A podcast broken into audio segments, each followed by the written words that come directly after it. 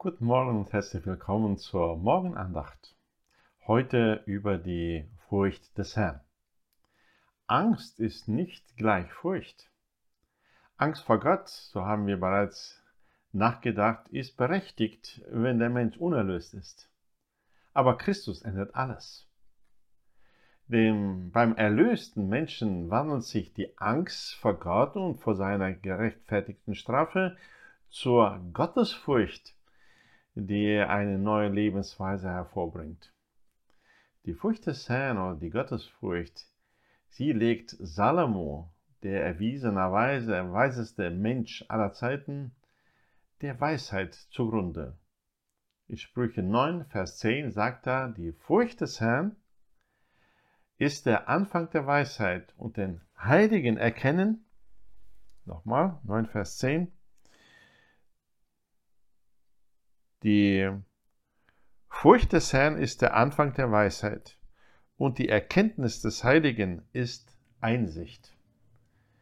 Furcht des Herrn und Erkenntnis des Heiligen hängen zusammen. Je mehr man den heiligen Gott betrachtet, erkennt, desto mehr Furcht lernt man. Bei der Furcht des Herrn geht es nicht um diese äh, Angst vor ihm und äh, instinktive Verlangen danach, sich vor ihm zu verstecken, sondern bei der Furcht des Herrn geht es darum, dass man ihn äh, ähm, bewundert. Das ist dieses staunende Erschaudern vor der Größe und vor der Heiligkeit Gottes. Das ist die liebevolle Bewunderung des Allmächtigen, verbunden mit der strikten Weigerung, irgendetwas zu tun, was ihm zuwider wäre oder was ihn irgendwie verunehren oder verletzen würde. Ehrfurcht Gott ist eher das deutsche Wort, das äh, die griechische Vokabel wiedergeben würde. Es gibt leider kein wirklich gutes deutsches Wort dafür, äh, um die Bedeutung wiederzugeben.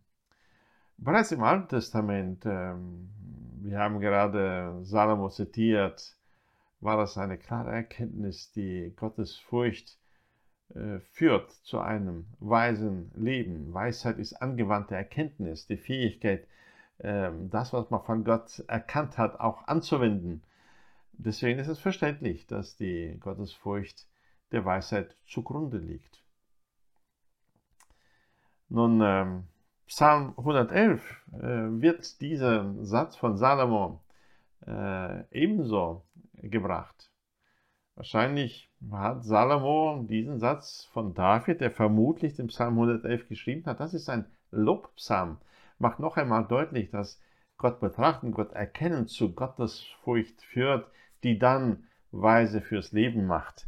Ich äh, lese diesen ganzen Psalm einmal vor. Halleluja! Ich will den Herrn loben von ganzem Herzen, im Kreis der Aufrichtigen und in der Gemeinde. Groß sind die Werke des Herrn, erforscht von allen, die sie lieben.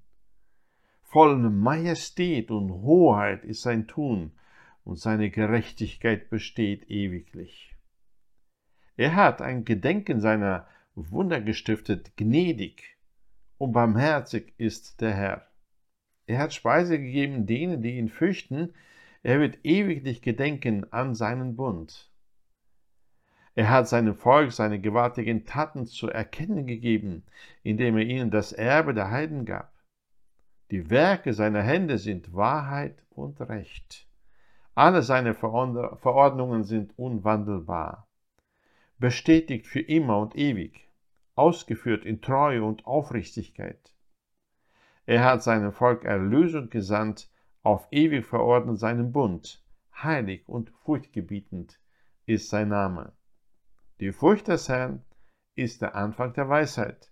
Sie macht alle einsichtig, die sie befolgen. Sein Ruhm bleibt ewiglich bestehen. Allein an diesem Psalm erkennen wir, dass Gottes Furcht nicht die Angst vor Gott ist.